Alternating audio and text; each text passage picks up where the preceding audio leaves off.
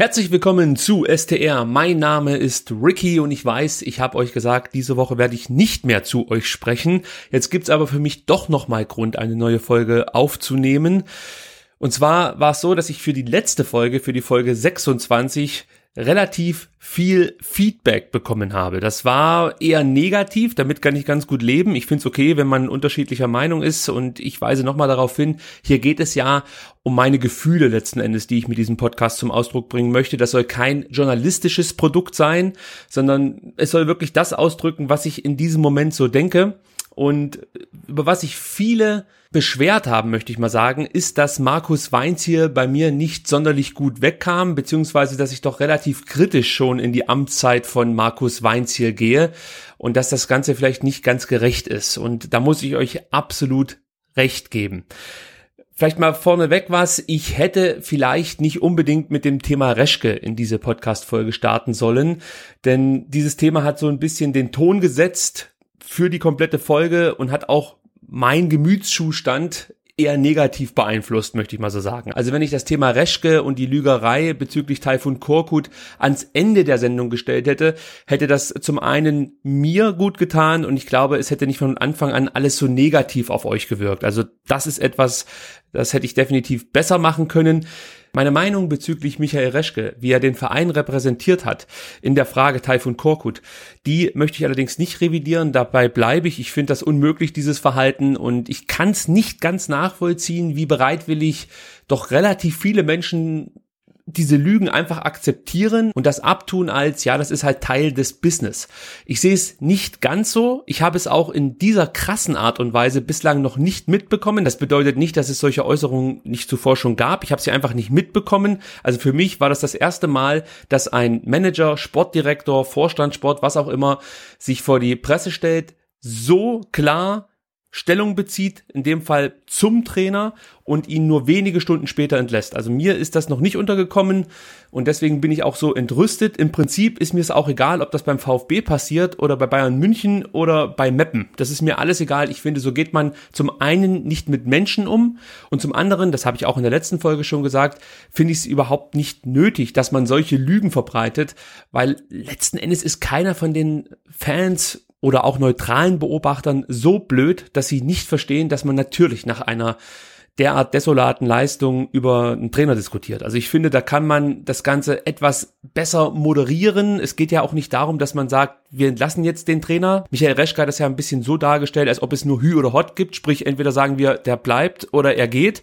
So sehe ich es nicht ganz. Es gibt schon viele Möglichkeiten, mit der deutschen Sprache Dinge so auszudrücken, dass man im Nachhinein nicht ganz so blöde rüberkommt wie Michael Reschke. Das möchte ich hier nochmal festhalten. Und damit möchte ich aber auch dieses Thema Michael Reschke beenden, sonst wird das hier wieder so negativ.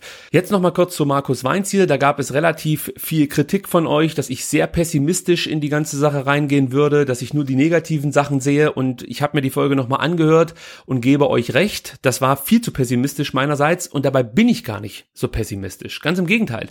Ich habe mehr Hoffnung als Sorge, also ich sehe die Zukunft eigentlich erstmal positiv mit Markus Weinziel und ich bin auch der Meinung, dass das kein per se schlechter Trainer ist. Was ich mit der Folge zum Ausdruck bringen wollte, ist, dass Markus Weinziel doch immer wieder so ein bisschen Brachland hinterlässt, wenn er einen Verein verlässt. Das war Jan Regensburg so, das war beim FC Augsburg so und ja, auf Schalke hat er jetzt auch nicht unbedingt den besten Ruf nach seiner Amtszeit. Das wollte ich damit zum Ausdruck bringen, aber eins steht auch fest. Markus Weinziel hat eine fantastische Arbeit in Augsburg geleistet.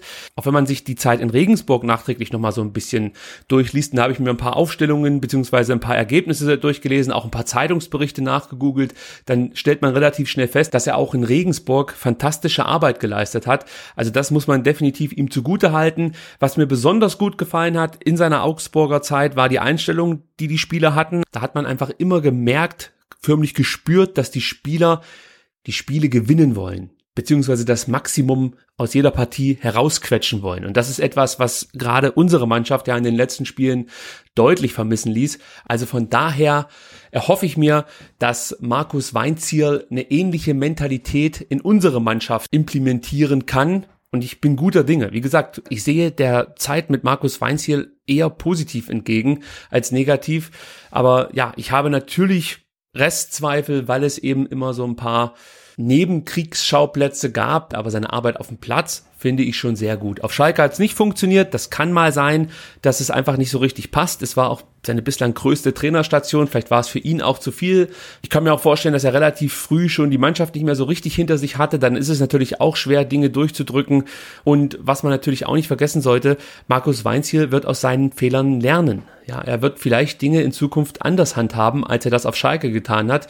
Gerade was die Spieleransprache angeht. Ich könnte mir da vorstellen, dass der VfB Stuttgart durchaus davon profitieren kann. Also mit diesem kleinen Nachtrag möchte ich nur noch mal sagen, ich möchte Markus Weinziers Trainerfähigkeiten nicht in Abrede stellen. Er hat großartige Arbeit in Augsburg geleistet und gleiches gilt für Regensburg. Auf Schalke hat es nicht ganz funktioniert. Er wird daraus seine Schlüsse ziehen und ich hoffe, dass er beim VfB Stuttgart wieder an alte, erfolgreiche Trainertage anknüpfen kann.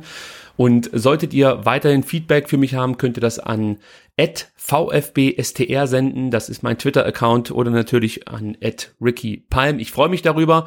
Bleibt fair, werdet nicht zu unsachlich. Dann antworte ich auch gerne auf jeden Kommentar. Und ich hoffe, ich konnte mit diesem kleinen Nachtrag noch für etwas mehr Klarheit sorgen. Ich wünsche euch noch einen schönen Sonntag. Wenn ihr in Bayern wohnt, geht wählen und wir hören uns dann bald wieder hier bei SDR. Ciao.